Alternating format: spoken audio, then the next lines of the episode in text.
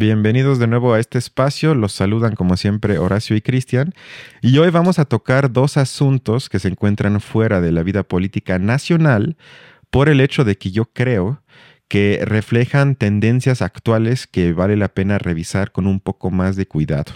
¿Cómo te va, Horacio? Hola, Cristian, buenas noches. Pues me va bien. Eh, espero que para todos sea igual. Y pues adelante con lo que traigas. ¿Estás listo para lo que te traje hoy? No sé, pues no, no tengo ni idea de lo que traes, pero... para que vean que a veces eh, no nos avisamos para que sea un poco más espontáneo y quizás ayude a la discusión que se genere. Pero bueno, sin más, vamos al primer audio porque nada más traje dos audios, pero que creo que pueden dar pie a una discusión interesante sobre lo que vas a escuchar ahorita. Y la primera pregunta es, eh, ¿qué pasó en Londres? Porque traje un audio, sobre un suceso que se llevó a cabo eh, en Londres, me parece que el viernes pasado. Escuchemos. Este viernes 14 de octubre, dos manifestantes ecologistas arrojaron sopa de tomate sobre el cuadro Los girasoles de Vincent Van Gogh en la National Gallery de Londres, según muestran videos publicados en redes sociales. El grupo Just Stop Oil afirmó hoy en un comunicado que dos de sus activistas arrojaron un par de latas sobre el lienzo, pintado en 1888 y aparentemente protegido por un cristal a las 11 horas locales. Según informó la policía de Londres en Twitter, tras lanzar la sopa sobre el cuadro, los manifestantes se pegaron pegaron con cola a la pared de la pinacoteca. La seguridad del museo llegó poco después e hizo salir a los visitantes de la sala. Scotland Yard anunció posteriormente haber detenido a dos personas acusadas de daños criminales y precisó que con esta acción los ecologistas del grupo de desobediencia civil buscan exigir que el gobierno británico detenga todos los nuevos proyectos de petróleo y gas.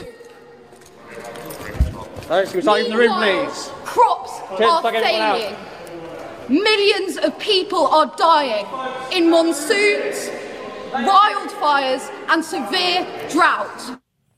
¿Tienes un comentario inicial?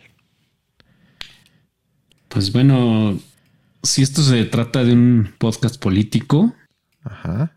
Eh, bueno, pues solo trato como de imaginarme eh, pues la relevancia política de esto, ¿no? Eh, digo, parte de lo que yo podría decir ahora, pues es que sí viene de un mecanismo de participación política que es la protesta, ¿no? Eh, es una protesta además con un sentido global, ¿no? Eh, acerca, eh, bueno, ahí quizá lo que, lo que a mí me, me, cuesta trabajo entender es pues el mensaje que se trata de mandar a través de una, de una obra de arte porque bueno, pues sí, sí creo que tiene un, sentido este, de una protesta destructiva en, algún, en, pues en alguna medida. Eh, y bueno, supongo que esa es la, pregunta que, estás a punto de hacerme, si yo estoy de acuerdo o no estoy de acuerdo no, con la eso te le va a hacer al final, para que tras escuchar mis argumentos, a ver si muevo tu posición de inicio. En el caso que no, pues tú ya argumentas por qué estás a, a, favor o en contra, pero para contestar ya tu primer pregunta, eh, ellos argumentaron que escogieron esta pintura de Van Gogh porque es un símbolo, según ellos, de la naturaleza bella que se encuentra en peligro por las consecuencias del cambio climático. Y le echaron eh, salsa de jitomate porque, como escucharon quizás al final del audio, eh, los protestantes argumentaron que ni siquiera una sopa de jitomate ya se pueden comprar o pueden adquirir muchos millones de afectados por las consecuencias ya presentes del cambio climático. Entonces, eso nada más para contestar tu pregunta inicial, que eso, según ellos, eh, fue la justificación para escoger e-, esa pintura. Yo no estoy diciendo que estoy a, favor o en contra o digamos apoyo que hayan eh, hecho eso, simplemente eso fue su propia argumentación. Y bueno, más allá eh, de la burla o la condena inmediata muy presente en redes, lo que tratamos de hacer en este podcast es a veces ir un poco más allá de lo que se abordó en los medios sobre algo que sucedió. Y eh, este tipo de protestas eh, no, no son hechos aislados, porque hasta hace no muchas semanas, yo no sé si tu afición al ciclismo te llevó a darte cuenta de ese hecho de que eh, protestantes del mismo grupo se pegaron al asfalto en una etapa del Tour de Francia para evitar que los ciclistas eh, pudieran mm. seguir con la ruta planeada. Y el mensaje era el mismo.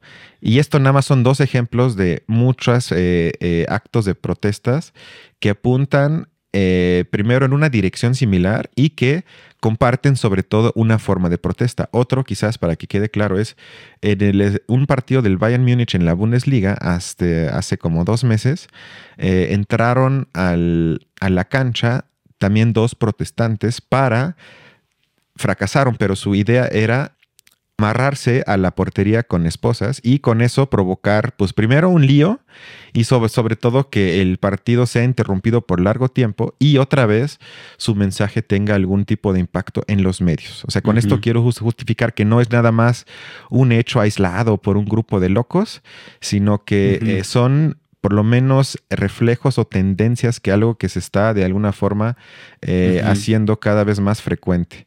Me parece que los protestantes confunden o por lo menos no dejan claro eh, qué es lo político versus qué es la ciencia, porque se basan principalmente en afirmaciones respaldados por un, eso sí hay que decirlo, consenso científico mundial que no deja dudas sobre la urgencia de tomar medidas drásticas por parte de los gobiernos en el mundo para frenar, por lo menos frenar un poco, el cambio climático para que siga siendo habitable el planeta para nosotros los humanos. O sea, no para salvar románticamente algunos bosques, sino si no se hace eso, el consenso científico mundial establece que en, no sé, 50 años, tal vez 100 años, por lo menos grandes partes del mundo ya no van a ser habitables para los humanos. Y que se asume o se tiene que asumir entonces que los manifestantes eh, parten del hecho de que el problema es que la verdad científica no ha sido o no ha llegado a suficiente público. Y me parece que en este punto confunden el registro en el que opera la política y el registro en el que se encuentra la ciencia. Aquí quiero llegar con esto, es que la ciencia, efectivamente, por lo menos, si la comprendemos eh, como ciencia positivista, porque habría otras formas de ver la ciencia, pero vamos a quedarnos con la que en este momento es hegemónica, eh, ahí sí efectivamente hay una búsqueda de una verdad que se caracteriza, sin embargo, por un principio de falibilidad. Es algo que explica Popper, que eso quiere decir que puedo, de alguna forma, comprobar lo, lo, contrario, que no hay una verdad cerrada eterna, sino todo el tiempo se acepta que la teoría puede cambiar y que lo que ahorita queda como verdadero puede fallar en algún tiempo. Por lo tanto, no es eterna y se puede cuestionar el paradigma existente. A cambio, la política opera, en esencia, en una lucha de intereses, ya sea de sujetos, pero en una sociedad industrial moderna, cada vez más una lucha de intereses entre grupos, unos contra otros. Por lo tanto, puede haber una verdad aceptada a nivel científico como la que hay con respecto al problema del cambio climático. Sin embargo, esto no se tiene que traducir de forma automática en que los actores políticos actúen mediante políticas públicas para atacar el problema que ya existe en la verdad científica. Porque puede ser, y creo que esto es lo que pasa, que los intereses de una mayoría o en este caso quizás una minoría, pero con mucho poder, eh, evita que se ponga en práctica eh, la verdad presentada por la ciencia, es decir, que se actúe por eh, los hechos que sin duda existen a nivel de la ciencia. Y creo que confunden ese registro y por lo tanto leo este tipo de protestas como una forma de eh, impotencia porque no saben exactamente qué es lo que está pasando, por qué los gobiernos no hacen caso y por qué la sociedad no reacciona como según ellos, tomando la ciencia como el registro más importante, nos manda. No sé cómo veas este argumento. Eh, no, de hecho creo que hiciste una exposición bastante completa, ¿no? Este, eh, digo, o sea, con la cual yo este, estaría de acuerdo en, esta, por lo menos en esto que expresa sobre la confusión de registros, porque bueno, es creo que es innegable. Pero bueno, sí quisiera yo decir algo antes, ¿no? Em, sí creo que lo que menos se puede hacer para expresar una opinión acerca de este tipo de actos es simplificarlos, ¿no? Digo, creo que si hay, eh, el acto en sí no es simple. Eh, eh, ese tipo de protesta me parece que sí tiene unas implicaciones profundas, ¿no? ¿A qué voy? a que eh, sí en general me parece válido que una protesta se pueda servir de un ataque a eh, objetos, monumentos, sobre todo por el carácter simbólico que tienen, ¿no? Si algo tienen esos eh, objetos o esos monumentos o lo que sea, pues es, em, una especie de eh, valor que la humanidad les ha, o la, o la humanidad, o un pueblo, una nación, eh, en, en, general un grupo de personas es un valor que le ha, le ha adjudicado a ese, a ese objeto. Y en su mayoría, todos esos objetos o esos monumentos, pues sí tienen un sentido además de, de, una especie de, de, manifestación de poder de, ciertos grupos, ¿no? No por nada son objetos o monumentos que pues se han colocado en plazas públicas, en museos de prestigio, eh, que ciertos gobiernos le han quitado a otros gobiernos, ¿no? No se nos olvide que, que pues, eh, bueno, se trata de, un, de, una obra de arte que pues está en un país donde, la cual no es su, su origen, eh, y que eso sucede en varios, en varios otros casos, ¿no? Algo que nosotros tenemos muy cercano es el, el penacho de Moctezuma, que bueno, pues es, el gobierno austriaco lo ha tenido ya desde más de un siglo, ¿no? O más, o no sé cuánto tiempo atrás. Y que entonces, bueno, pues todos estos objetos, todos estos monumentos, pues sí son, pues sí tienen una carga política en ese sentido, ¿no? Una carga de, bueno, o de, de, de, poder simbolizado por, por, un gobierno, por una nación, muchas veces sobre otra.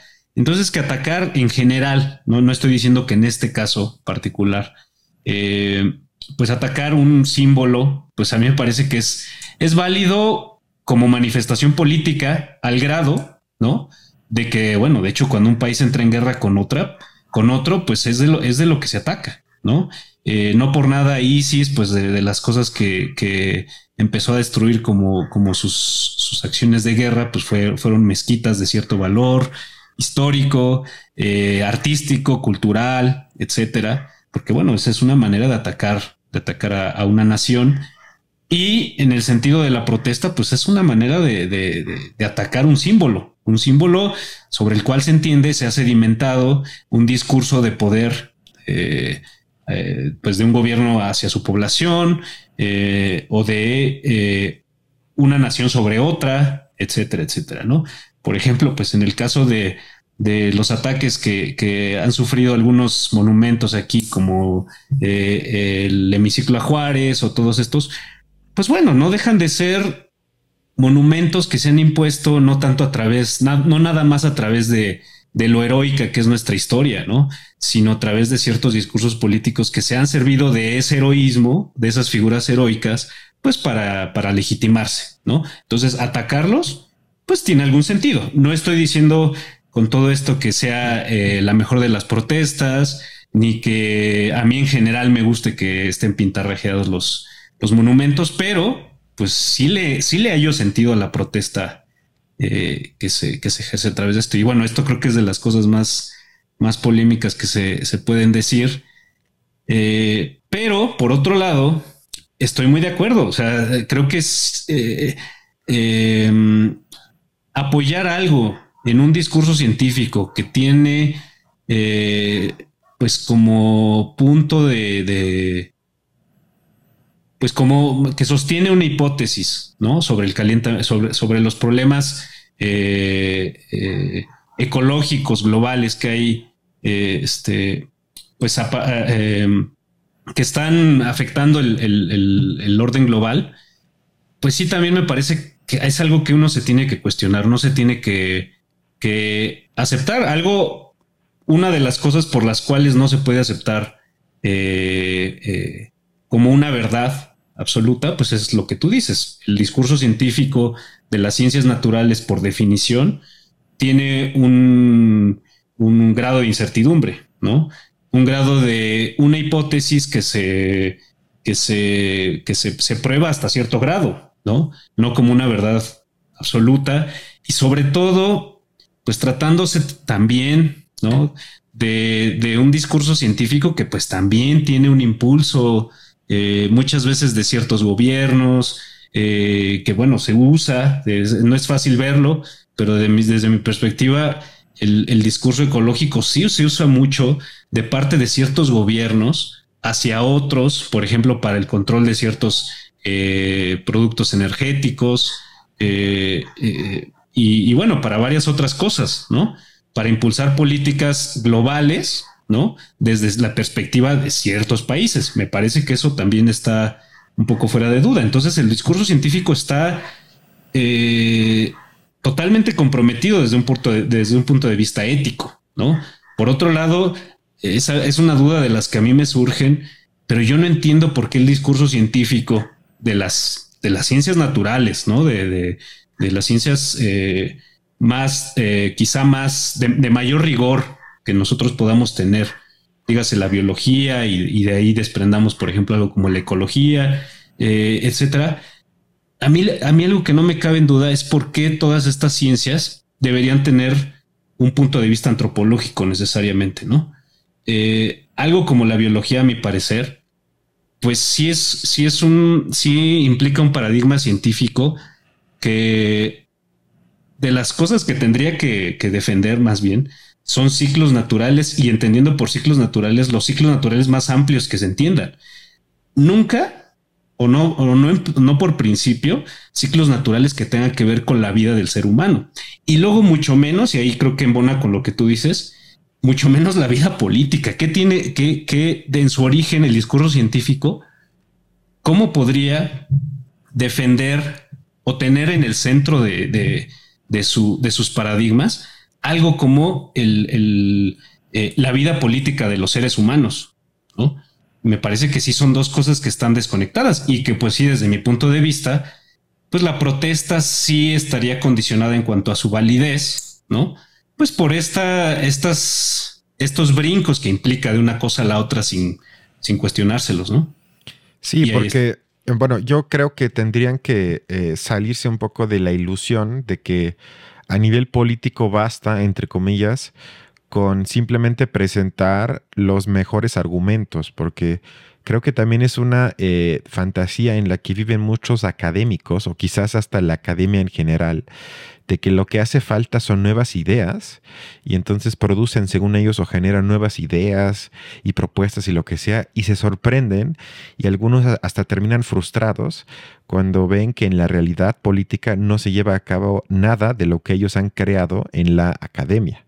Y eh, me parece que va en un, o refleja un síntoma similar en el sentido de que ellos operan bajo una lógica que no es política, porque en la política estamos hablando de una lucha de intereses, una lógica del capital, porque nos guste o no estamos en el capitalismo, entonces uno tendría que más bien operar eh, en ese registro o por lo menos darse cuenta bajo eh, qué mm, en qué perspectiva estoy hablando y por lo menos combinarlas, porque hay algunos argumentos que sí lo hacen, pero esa propuesta, lo único que podría decir que quizás sirve es que tiene un impacto mundial, o sea, yo lo vi en medios alemanes, en medios mexicanos, en medios gringos, en todo mundo, se tomó nota de lo que pasó y eh, quizás bajo ese aspecto se podría decir que fue un éxito. Sin embargo, yo creo que a largo plazo no dará resultado porque las personas ya únicamente lo observan más como un espectáculo que tengo que ver en Twitter o TikTok para luego seguir a, lo, a, lo, siguiente, al siguiente video de TikTok y no se ponen a pensar como quizás tú y yo lo hacemos en este podcast y decir, bueno, ¿por qué lo hacen? ¿Tienen un punto? ¿No tienen un punto? ¿Es una forma de protesta que lleva algo, etcétera? Sino que simplemente lo ven como un espectáculo más, como un incidente más, como al, nivel de corrieron a Dresser de una marcha y el siguiente video es ellos avientan sopa de jitomate y lo siguiente es una pelea de Alfredo Adame en un, en un bar. Pero yo creo que ya lo guardan eh, en, ese nivel cuando, en este caso, creo que nadie va a negar que la temática es eh, muy importante y se tiene que tocar y hay mucha crítica. Y otro problema filosófico muy grande es qué tanto se puede justificar una rebeldía de minorías, en este caso de esos grupos más o menos radicales, en contra del consenso social establecido. O sea, ¿qué tanto es válido, como ya dijiste, violar leyes de propiedad para llamar la atención? Yo pienso que es válido, porque diría, pero digamos, eso implica eh, una propuesta filosófica universal que además parte del hecho de que el consenso no siempre o no hay un automatismo entre consenso y verdad o entre consenso y políticas progresistas que tenemos que apoyar, sino históricamente a nivel eh, empírico hay muchos ejemplos de sociedades enteras, si no es de continentes enteros que tuvieron consenso sobre algo que hoy nos parece una barbaridad. Y festejamos a la gente que en ese entonces dijo no a ese consenso y se rebeló. Y la pregunta es si quizás en 500 años, si es que todavía hay humanidad, los antropólogos dicen, ellos estaban rebelando contra el consenso, señalaron un punto, no les hicieron caso y luego son vistos como héroes. No sé, pero podría pasar. Pues sí, digo, eh, es, eso, para eso pues se necesita que, pues la historia siga su curso, ¿no? Y que tantos otros procesos, se tantos otros hechos históricos se contrasten con estos, ¿no?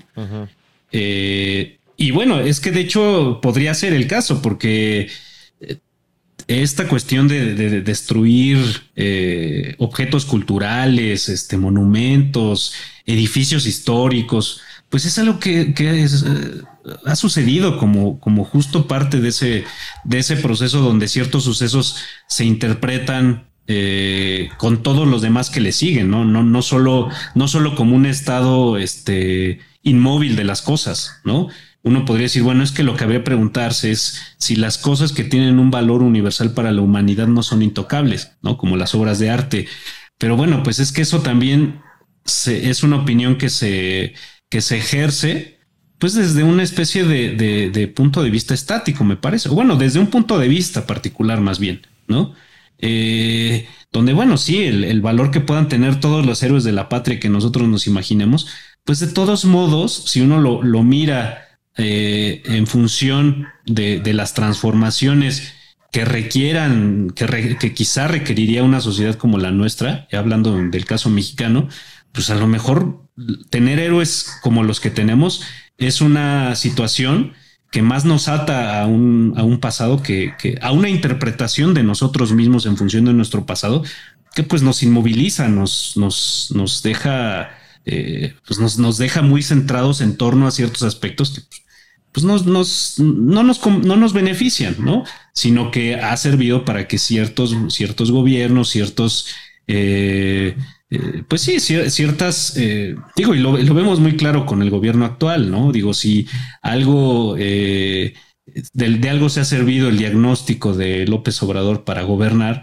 pues es de que él tenía que, que, ser ubicable en función de las características de ciertas figuras históricas y no de otras, ¿no?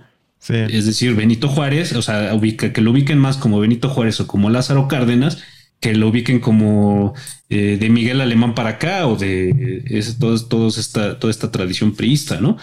Eh, entonces, pues bueno, esas cosas sí son cosas con las que hay que pelearse, o sea, sí son, son cosas que hay que sabotear hasta cierto punto, ¿no? Porque, porque uno, uno puede estar consciente de, del uso que se les ha dado y de, y de dónde viene el valor que se les da a esas cosas, ¿no? Eh, no sé si en este caso eh, el valor que tenga una obra, una obra de arte como la que se, se acaba de, pues de intentar, bueno, porque estas cosas además, digo, como si eh, pues los, los, los, grandes museos no estuvieran ya tan al tanto de que son, son víctimas, pueden ser víctimas de, este tipo de cosas, ¿no? Y, como si no hubiera sistemas de... bueno, pero justo todas estas porque eso también era una de, de, las dudas que ya todas las obras, hasta eh, creo que ya tiene algunos años, si no es que décadas, tienen, un, tienen vidrio. Entonces realmente... Eh, con ese, eso creo que las protestantes estaban conscientes porque destruir una obra de arte así sale carísimo. O sea, uno ya se puede imaginar la demanda que les llegaría. Entonces creo que fue más bien el impacto simbólico que lo lograron, pero también yo creo que refleja o hay que añadir por lo menos eh, que hay cada vez más eh, la politización a través de la emoción o las emociones y los afectos y mucho menos por un tipo de racionalidad con argumentos, sino es casi siempre ya con performance que quizás ahí también uno puede interpretar, digo, quizás estoy sobreinterpretando que eh, ya quizás son formas de protesta TikTok, TikTokizadas. Es decir, que sabes que vas a generar un clip de, pues como el que pasé, de 30 segundos, máximo un minuto, que sabes que se puede poner en Instagram, en TikTok, en todas las redes que te puedes imaginar, en Twitter, obviamente, y que eh, quizás hasta la forma misma de protesta ya se encuentra moldeada por, en este caso, el algoritmo o el funcionamiento de un medio como TikTok. O sea, no lo sé, pero creo que no está eh, muy complicado imaginarse que las protestantes antes de eso piensan en el impacto en redes que puede tener. Lo que sí, nada más quiero decir antes de llegar ya al segundo audio, es que los gobiernos europeos, para hablar nada más de los europeos, en su mayoría no han tenido ni se ve cerca el avance necesario eh, que sería eh, ya, pues ya de alguna forma urgente para cumplir con las promesas de reducción de emisiones contaminantes que ellos mismos se han impuesto hace algunos años. Y estoy hablando nada más del continente europeo para, eh, digamos, ellos contrastarlos con sus propios postulados para no caer en la discusión que sería para otro podcast sobre qué tanto ese discurso respaldado, insisto, sin hechos científicos, quizás a veces también se use para presiones ya más a nivel geopolítico. Pero eso ya sería otro tema. Pero creo que ojalá hayamos eh, complejizado un poco la discusión sobre este suceso. Vamos entonces a la segunda parte, al segundo audio. Y eh, te iba a decir quién vas a escuchar, pero primero vamos a escuchar, es mujer, eso sí te puedo decir, y a ver si eh, tú te diste cuenta, o más bien sabes quién es y qué es lo que pasó, o si quizás yo estoy en mi burbuja en redes y fui víctima de algo que no tuvo importancia o relevancia, cuando yo creo que sí vale la pena revisarlo. Escuchemos entonces. I can no longer remain in today's Democratic Party that's under the complete control of an elitist cabal of warmongers who are driven by cowardly wokeness, who divide us by racializing every issue and stoking anti-white racism, who actively work to undermine our God given freedoms that are enshrined in our Constitution, who are hostile to people of faith and spirituality, who demonize the police but protect criminals at the expense of law abiding Americans, who believe in open borders, who weaponize the national security state to go after their political opponents, and above all, who are dragging us ever closer to nuclear war. Now, I believe in a government that's of the people, by the people, and for the people. Unfortunately, today's Democratic Party does not. Instead, it stands for a government that is of, by, and for the powerful elite. Now, I'm calling on my fellow common sense, independent minded Democrats to join me in leaving the Democratic Party. If you can no longer stomach the direction that the so-called woke Democratic Party ideologues are taking our country, I invite you to join me. ¿Sabes quién es o te llegó ese, esa noticia de la última semana? No es Nancy Pelosi, ¿verdad? No. Por ahí va, pero no. Es Tulsi Gabbard o Gabbard, que eh, es una antigua congresista del Partido Demócrata que anunció la última semana su retiro del partido. Eh, es decir, ella misma eh, se autoexilió y va y quiere ser presidenta o quiere por lo menos participar en la eh, pre-campaña de los candidatos para la elección, si no me equivoco, es en el 24. Y esta noticia o este discurso que acabas de oír o que acaban de escuchar todos, eh, tuvo impacto sobre todo en círculos medio conspiranoicos, que autoritarios, un poco de extrema derecha, quizás simpatizantes con el régimen de Putin y lo que sea, que encontraron en ella ya una nueva aliada en el discurso que van construyendo desde hace algunos años y que encaja un poco, vamos a hablar sobre eso cuando sea la segunda vuelta entre Bolsonaro y Lula, que ya es en dos semanas, pero ya para dar un poco un preámbulo, tiene que ver con el auge, yo creo, de la nueva derecha o extrema derecha, como le quieran llamar, a nivel mundial, donde también ahorita vamos a profundizar sobre algunas cosas que dijo.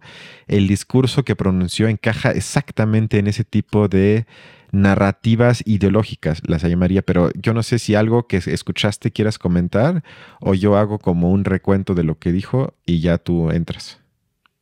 Pues eh, creo que solo señalaría dos aspectos que me quedan muy grabados de lo que dijo. que me parece que son muy constantes en este tipo de discursos, que es eh, pues cómo em, eh, se apoya cierto tipo de políticas hacia el exterior y cierto tipo de políticas, por ejemplo, que tienen que ver con el papel de la policía, ¿no? Que bueno, son dos temas sensibles que han surgido. Uno, pues a, raíz de, toda la, violencia policíaca y otro, eh, pues a, lo mejor es la, criticando un poco la postura de Biden hacia el, el problema eh, Rusia-Ucrania y el problema quizá también por ahí China y Taiwán, ¿no? Quizá sean, sean dos cosas que ahorita yo creo que cualquier político en Estados Unidos que quiera aspirar a algo, pues son cosas que quiere capitalizar, ¿no? Desde el discurso. Exacto, o sea, ella comienza su rollo, que nada más es un minuto y 15 segundos, argumentando que el Partido Demócrata se encuentra controlado por un grupo elitista con ganas o necesidad belicista y luego algo que no entendí exactamente a qué se refiere, pero le llama una wokeness cobarde.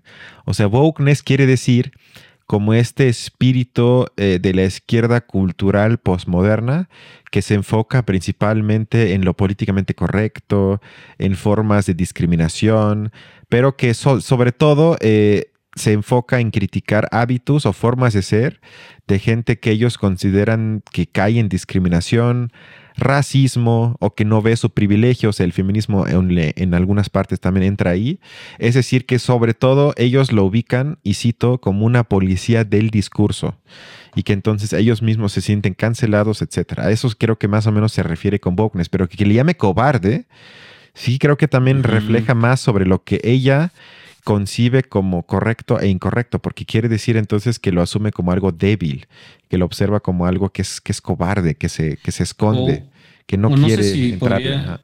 Podría, ser también hipócrita, considerado hipócrita. Como hipócrita, exactamente, como hipócrita, exacto. Pero digamos, ya hay, eh, hay un juicio de valor que no profundiza, pero que tira como anzuelo porque como bien dijiste, o sea, busca captar ahorita cierto descontento político y sabe que mucha gente, si les dices wokeness cobarde, dice, claro, los pinches, eh, las pinches feministas, los pinches negros, etcétera. O sea, como que sabe exactamente qué teclas tocar para que el público afectivamente diga, sí, estoy de acuerdo. Luego dice que esta élite que controla todo en el partido, insisto, nos divide por el hecho de racializar todo. Y luego además dice caer en un racismo contra los blancos. Que esto también, eh, quiero decir, me resaltó mucho porque, primero que diga que la división que sin duda existe en muchas partes del mundo y sobre todo también en Estados Unidos, en el gran imperio, según ella, surge por el hecho de que la élite racializa todo. Y ahí se le podría, yo la acusaría en todo caso a ella de cobarde, porque en vez de hablar de la discriminación más obvia y fuerte, o quizás por lo menos el top 2, que sería la discriminación económica. Es decir, que el país está mm. dividido si no sé en dos, pero por lo menos en gente que tiene mucho dinero, que es una élite, y gente, la mayoría, que es, obviamente constituye la, la, mayoría de los gringos, que tienen muy poco poder económico. Y por ese hecho son discriminados porque están excluidos de muchas cosas. Y en vez de hablar de eso, ella dice que se divide porque racializan los hechos. O sea que yo creo que se imagina como cuando, no sé, que que hablan de que el problema son los blancos, o sea que en vez de hablar del capital o lo que sea, se habla de que los blancos tienen privilegios y por lo tanto debemos de hacerlo quizás la televisión o el Congreso, eh, la Cámara de Diputados o lo que sea un poco más diversa y que ellos, eh, y para ella entonces sería una discriminación o hasta un racismo contra la gente blanca por su color de piel. O sea, cae en la misma lógica de lo que ella critica que racializa algo que tiene que ver, por lo menos desde mi punto de vista, mucho más con eh, desigualdad económica y mucho menos con ese rollo cultural de que el problema es entre razas o colores de piel. Eh, bueno, pues creo que voy a tratar de resumir mi, comentario. Pero es que, bueno, digo, no es que le quiera dar crédito a, ese, a esa este, opinión sobre una hipocresía de este, de este, esta cultura woke, ¿no? Eh, pero bueno, es que, pues desde el punto de vista de, la gobernabilidad, eh, habría que planteárselo desde el punto de vista de, un gobierno como el de Estados Unidos, ¿no? El gobierno de Estados Unidos a su población, en torno, en torno a qué la, la, puede concentrar, en torno a qué puede unificar un criterio sobre eh, lo que su población necesita, ¿no? Y digo, es que esas de las cosas que a mí simplemente no se me salen de la cabeza con el gobierno de Estados Unidos, que bueno, una de las cosas que siempre está la necesidad de impulsar, pues son, son políticas intervencionistas, ¿no? Y yo diría que pues el intervencionismo de Estados Unidos no se impulsa solo, solo desde, desde, desde algo como política exterior en este sentido, ¿no? De si apoyas a un país o, al otro, sino también con la necesidad de impulsar un discurso, ¿no? ¿Y qué tanto se puede impulsar un discurso desde el gobierno, ¿no? Desde el gobierno estadounidense a partir de algo como una supuesta eh, preocupación de su población por fenómenos del mundo, ¿no? Del mundo en cuanto a, eh, la pobreza en otros lados, en cuanto a, problemas de, raza fuera de sus fronteras, ¿no? Es decir, pues qué tanto realmente la población también de Estados Unidos para de verdad este, responder a un sentido de población general, tendría no que irse por los valores blancos, eh, imperialistas, eh, que, bueno, pues implican, pues sí, todo lo que estamos condenando desde, desde todas partes del mundo, ¿no? Entonces, eso, pues yo sí lo pondría en la mesa como algo que, pues muchas veces yo diría, pues es que quizá el gobierno que sí hace el mejor diagnóstico de su población en Estados Unidos son los, los, los gobiernos republicanos.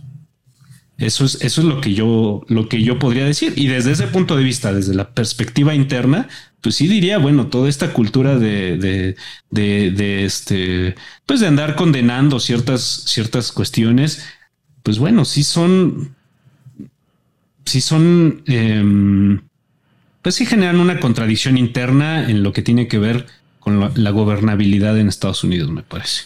Sí, o sea, eso es un punto. Eh, sin embargo, lo fascinante, bueno, lo triste pero fascinante, es que el diagnóstico de este tipo de críticas en gran parte se puede compartir.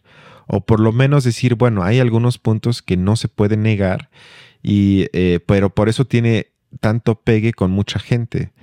Pero yo diría que ahí se cumple algo que señala Horkheimer, que dice que para este tipo de ideologías, pues si no vamos a llamarle fascistas, por lo menos de extrema derecha o de derecha, muchas veces la verdad se pone al servicio de la mentira. O sea, que se afirman cosas donde quizás puedo, si hago un acercamiento, extraer algunos asuntos que sin duda son verdad, pero a través del enfoque o del encuadre ideológico en el que se tratan de ordenar, en su consecuencia final se ponen al servicio de, la mentira. Y esto va conectado con el siguiente punto, porque ella dice que van en contra, o sea, otra vez estas élites, en contra de nuestras libertades dadas por Dios. Y bueno, esto obviamente me hizo pensar en, bueno, ¿cuál es esta concepción de libertad que te llevaría a hacer este tipo de afirmaciones? Y eh, y creo que también hay una creciente tendencia de personas o en las personas que asume eh, un concepto profundamente negativo con respecto a la libertad. Y no me refiero que una libertad mala, sino que, perdón, que lo asumen como libertad en contra, porque hay como tres grandes conceptos de libertad, por lo menos desde donde yo la ubico, que sería como la negativa, la positiva y la de Hegel, que sería la libertad política o social donde la negativa es que yo estoy libre de que alguien más me mm. afecte en mi dignidad, digamos, en términos simples. Positiva es que tengo la libertad, por ejemplo, de ir mañana a la Ibero a jugar tenis. Y social sería que, eh, según Hegel, es la más complicada y profunda, que únicamente a través de asociarme con más personas puedo eh, convertir mi voluntad individual en un acto político. Eso no lo logro como persona individual. O sea, para ir más allá, tengo que juntarme con más personas y únicamente a través de ese acto de asociarme puedo, según Hegel, cumplir mi libertad como sujeto social. Pero bueno, ahorita eso no es el tema, sino yo creo que a lo que ella se refiere, o yo lo interpreto, como una especie de libertad cosificada que se piensa como una propiedad individual y no como, acabo de expresar, una relación social, es decir, algo que se construye y, que no, y, que yo no soy propiedad eh, de una libertad negativa que me protege contra todo lo demás. Y esto se reflejó un poco en la pandemia cuando los antivacunas afirmaban que ellos están en su libertad de no vacunarse y no entienden que este tipo de concepción de libertad olvida que la libertad, insisto, es una relación social, es algo que llega en acuerdo que permite la convivencia en sociedad y por ende no es absoluta y sobre todo no es propiedad de un individuo, no hay eso. Y entonces, em, eh, este tipo de personas yo creo que ignoran las dependencias sociales que además deben de experimentar, porque a todo mundo, a todo mundo nos pasa que nos damos cuenta que hay muchísimas cosas que no podemos controlar y que en consecuencia no dependen de nosotros. Entonces, la afirmación de esta libertad que acabo de describir, espero de manera más o menos clara, es puramente negativa y en su consecuencia final, insisto, creo que es una fuente de una especie de nuevo autoritarismo libertario, o sea, que se vuelve autoritario paradójicamente a la hora de defender libertades. Sí, te preguntaría, una cultura política y, pues sí, política, en, el sentido de las relaciones que, que reinan entre, entre una sociedad como la de Estados Unidos, ¿qué tipo de libertad es la que se, la que se ha construido ahí? O sea, porque, pues bueno, sí me parece que que por lo menos lo que nos expresa una cultura como la de ellos, sí es la de una libertad del individuo, ¿no? Del individuo que puede superarse a sí mismo, del individuo que este, eh, no importa la, el, podemos llamarlo, las condiciones adversas que se le planteen, pues tiene el derecho como individuo a, superarlas, a, a, transponerlas, digamos, ¿no? Y, justamente, pues de hecho eso es con lo que muchos de estos discursos em, de derecha conservadores actualmente allá se sostienen, ¿no? De que, bueno, pues es que si yo, yo podría aspirar a lo que a lo que yo me planteé, solo es cosa de que de que tenga los medios para competir por ello y ya, ¿no? Y justo es lo que muchas veces las, las, las libertades sociales, ¿no? Es decir, la que, la que tendría que irse eh, considerando una, un bien intersubjetivo más que individual, ¿no? Esas son las que muchas veces este discurso siente que chocan con su libertad individual, ¿no? Exacto. Porque bueno, me parece que creo que la idea de Estados Unidos en general tiene que ver justo no con una, una, idea de libertad intersubjetiva, ¿no? Porque eso implicaría que, que eso trascienda sus fronteras y creo que eso es lo que no está dispuesto a, bueno, lo que con lo que se cae, digamos, la idea de Estados Unidos en general. Digo, tú podrías decir que en realidad eso es una manera muy simplista de... No, puede ser, puede ser, sí, pero digamos que ella argumente, más allá de que sean dadas por Dios esas libertades, eso también yo creo que simplemente es un truco para hablarle a esa gente que todavía es muy creyente y decir, sí, claro, son las libertades de nuestro Padre Dios. Eh, el hecho de que asuma que son hechos que existen, o sea, como si fuesen algo con los que algo con lo que nacemos, o sea, simplemente por el hecho de nacer tienes ese tipo de libertades, eh, responde a un, eh, yo le llamaría individualismo feroz, que siempre piensa al otro, pero más al otro entendido como la sociedad y al Estado y al gobierno como potencial amenaza todo el tiempo, contra la cual o contra el cual me tengo que proteger, mediante que las libertades que me fueron dados por Dios. Y me parece que ningún tipo de política emancipatoria puede surgir o nacer con este tipo de concepciones de libertad. Pero si quieres, eh, avanzamos entonces a lo siguiente, que tiene que ver con lo que dice sobre eh, que no cree, más bien, que acusa a la élite de creer en fronteras abiertas. Porque dijo cree. O sea, ahí también eh, mm. establece eh, como si fuese una cuestión de creencia, o sea, que si creo en las fronteras abiertas o no, y ni siquiera argumenta con una lógica utilitaria o lo que sea, sino dice creen en las fronteras abiertas. Y esto obviamente responde a la dicotomía eh, favorita de la nueva derecha, que es la de entre globalización versus nacionalismos. Y según ellos, ya no existe la dicotomía entre izquierda y derecha, que ellos o muchos de ellos califican como caduca. Y esta obviamente se llevaría a la pregunta de fe, según ella, de que los globalistas creen en las fronteras abiertas y nosotros queremos proteger a nuestro pueblo, por lo tanto no creemos en las fronteras abiertas, sino creemos entonces más en un nacionalismo. Luego, algo que dice que ya estoy harto de esa frase que es el gobierno del pueblo y para el pueblo. Frase que no dice absolutamente nada, pero que es también muy común en este tipo de argumentaciones. Y luego algo que creo que a ti también te pareció muy hasta, no sé, entre divertido y fascinante, que dice que apelo a la gente con sentido común e independencia. Y creo que esto tiene como trasfondo que asume que los demás, que no la apoyamos, estamos de alguna forma manipulados por los medios, somos como una especie de borregos, eh, que somos controlados o, insisto, manipulados por los grupos de élite que ella eh, señala. Y el mundo entonces es como un caos, una locura, donde lo que hace falta es sentido común.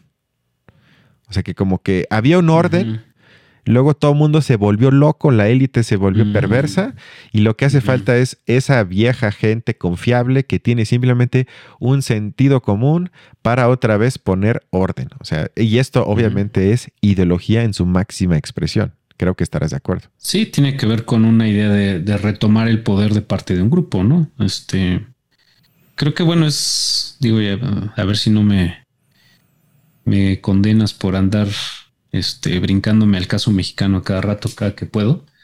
Pero bueno, pues es también la misma lógica de, de, tratar de ver al, al, gobierno en turno como una especie de monstruo, ¿no? Como una especie de, de un poder aplicado hacia el mal, ¿no? Entonces, lo que hace falta es que el poder caiga en otras manos, que pues coincidentemente son manos que ya lo tuvieron en algún momento, ¿no?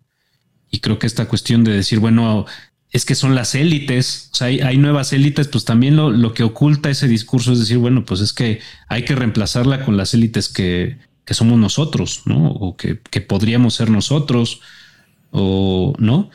Porque bueno, también ahí la, cuestión es decir, bueno, es, como si, si de repente el discurso se construye a partir de que lo que hay en el gobierno es una élite y lo que no hay en el gobierno pues no es élite, es, es, es población gobernada, ¿no?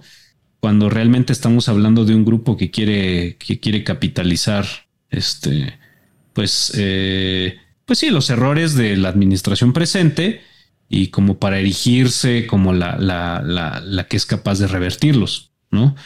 Y sin embargo, pues sí se, se sobre todo, digo, y a, mí creo que lo que más me, me, llama la atención, y bueno, creo que vuelvo a caer en algo que traté de comentar hace rato, que es bueno, pues es que nosotros, como que no somos parte de esa sociedad, de esa cultura, ¿por qué lo vemos de esta manera también donde supuestamente para nosotros es casi muy en automático eh, decir que estamos de acuerdo con, con, la postura contraria, que sería la que representaría el Partido Demócrata, ¿no? Porque eso me parece también un automatismo en el cual no hay un razonamiento un poco más profundo de por medio, ¿no? Eh, digo, no, no con eso quiero decir que la ideología de que representan estas personas del Partido Republicano sea la que a mí me gusta, porque de hecho todo lo contrario, ¿no? Pero eh, si nos damos cuenta, lo que está en, en, en, en discusión es si, el, si la, las implicaciones de, de cómo se asume la población estadounidense tendrían que mirar más, más, hacia sus, más hacia afuera de sus fronteras, porque eso es lo que les conviene o no les conviene como población, que bueno, no deja de ser, o sea, a, lo que quizá podríamos llevar la discusión es si el grueso de la población, incluso los que estarían eh, del lado demócrata, de verdad planteándoselo así de una manera bien consciente, de verdad estarían, estarían de acuerdo en que sus, en que sus eh, eh, se relativizaran un poco sus márgenes de influencia fuera de su país, ¿no? Como, como esta, esta noción que, que, impone políticas sobre, sobre otros gobiernos, sobre otras culturas. Pues yo diría que no, yo diría que el hecho de que desde la, desde la cultura estadounidense se impulse en ciertos discursos moralistas, ¿no?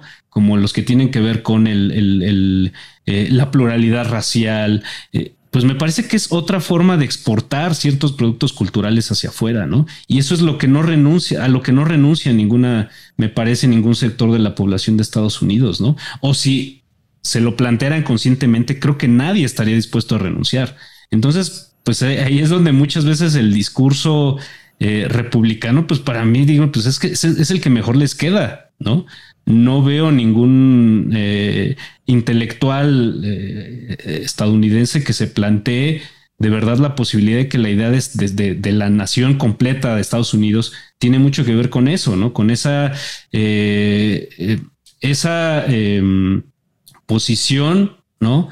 De país que, que, está construido desde, pues, desde, pues sí, desde, desde una élite global, ¿no? Desde una élite en un sentido global, ¿no? Y eso es lo que, a lo que creo que, pues ninguna postura política demócrata republicana, este, pasaría la prueba de, de, verdad cuestionarse eso, ¿no? Sí, estamos de acuerdo, pero eso sería como decir, o sea, si aquí criticamos al presidente Obrador, esto no quiere decir que eh, con esto afirmamos entonces a la oposición política en México, sino yo más bien diría que es una crítica a la crítica. O sea, yo traje este audio porque es una crítica al Partido Demócrata al cual yo le tendría millones de críticas que yo estoy criticando. O sea, es una crítica a la crítica que se está haciendo porque creo que la crítica se tiene que mejorar.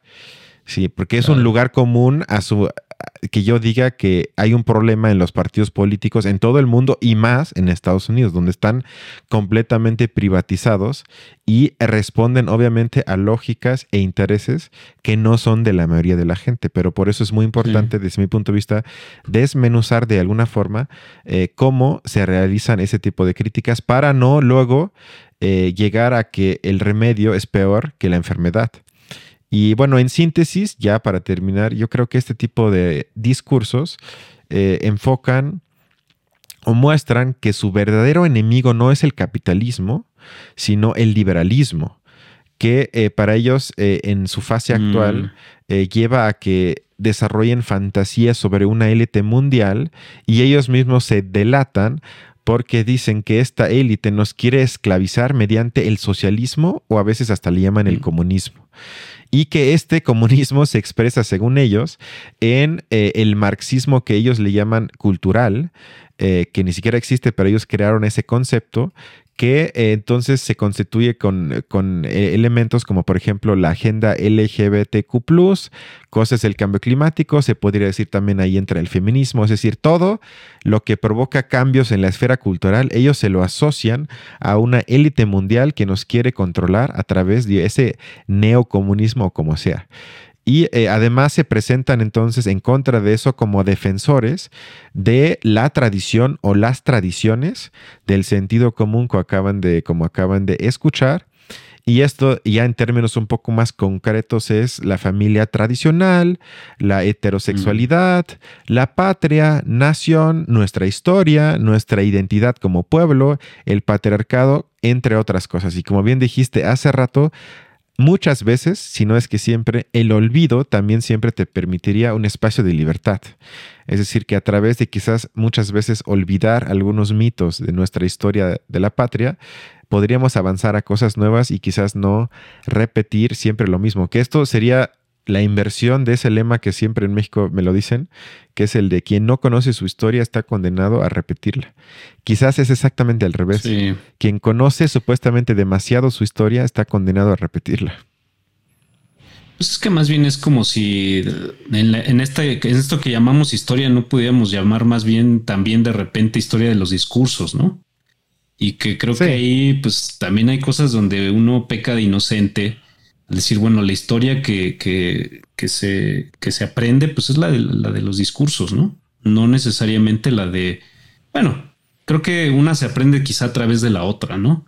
Pero pues sí, sí hay posibilidad de distinción, ¿no? Sí, sí, no, y eso es lo que se debe de hacer. Y justamente este tipo de esfuerzo eh, es el que Tulsi Gabbard no hace, porque ella se asume más como una especie de luchadora de primera fila por la libertad, que sobre eso acabamos de hablar. Y además también, y esto ya es lo último que quiero decir, es que ella misma propone un nuevo conflicto fundamental que sería, según ella, eh, el que es más importante y central, que es, insisto, según ella, el conflicto entre paz o guerra. Y este tipo de afirmaciones me parece que nos mm. trasladan otra vez a algo que aquí lo hemos mencionado, al mundo de los anillos de poder y el Señor de los Anillos, donde ella desea de manera ideológica y como fantasía que todos vivamos como los hobbits en la comarca, donde estamos en armonía con nuestro entorno natural, donde hay paz y armonía.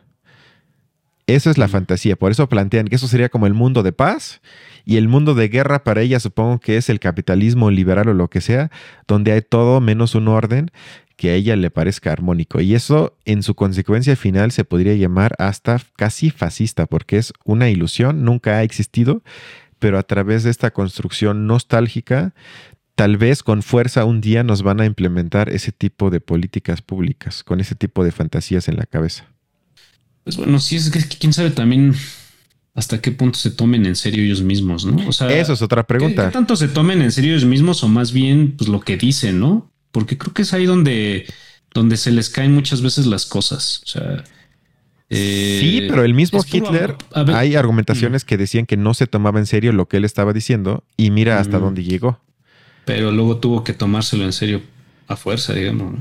¿no? sí, pero me refiero, o sea, a todo lo que llevó en sus, ¿cuánto estuvo en el poder? Sus 12 años de poder. Aunque no, no se tomaba en serio, o sea, hay muchos testimonios en, sobre su ministro de propaganda, o sea, que ellos sabían que están manipulando y mintiendo, pero eso no evitó las consecuencias reales de este tipo de ideologías. Mm, claro. Sí, pues es que eso, pues creo que un poco Hannah Arendt lo, Exacto. lo demuestra un poco mejor, ¿no? Exacto. No, pues creo que lo interesante de este, de este episodio fue pues ver lo político a través de eh, pues otras manifestaciones, ¿no? Una quizá menos obvia, que es la de la protesta. Digo, es, si es, si está dentro de lo político, pero pues la otra tiene que ver con un discurso eh, que nosotros creo que para entenderlo, sí necesitamos por ahí jugar un poco con la perspectiva desde la cual lo estamos criticando, ¿no? Eh, porque no podría ser lo mismo criticar al, eh, pues la, la, organización política de Estados Unidos en dos partidos, pues como tal, así con los intereses que uno puede tener como ciudadano mexicano, a bueno, criticarlo con un poco, una, una perspectiva un poco menos, menos propia, ¿no? Creo que ahí sí hay dos, dos órdenes de, de, juicio que uno tiene que establecer. Sí, y vamos a ver si en los siguientes años, porque ya nada más faltan dos para el 24, nos topamos otra vez con ella, ya que quiere ser candidata a la presidencia. Quizás lo que hablamos hoy un día sirva para volverla a tematizar en otro contexto. Sí, y ver cómo sus opositores se radicalizan en otro sentido, ¿no? Porque pues si algo tienen que hacer estas personas es que su discurso se, no solo sea el más radical, sino que se note que es su discurso, ¿no? Y no el de un opositor, porque pues por ahí seguro todos los republicanos van a querer hacer uso de lo mismo y unos se van a moderar y otros se van a ir al otro extremo y pues ahí es donde veremos cómo, cómo responde la población. Sin duda se pondrá, se pondrá interesante, estoy de acuerdo. Pero entonces nos vemos la siguiente semana, ¿no? Sí. Cuídense mucho. Hasta luego. Hasta luego, que estén bien.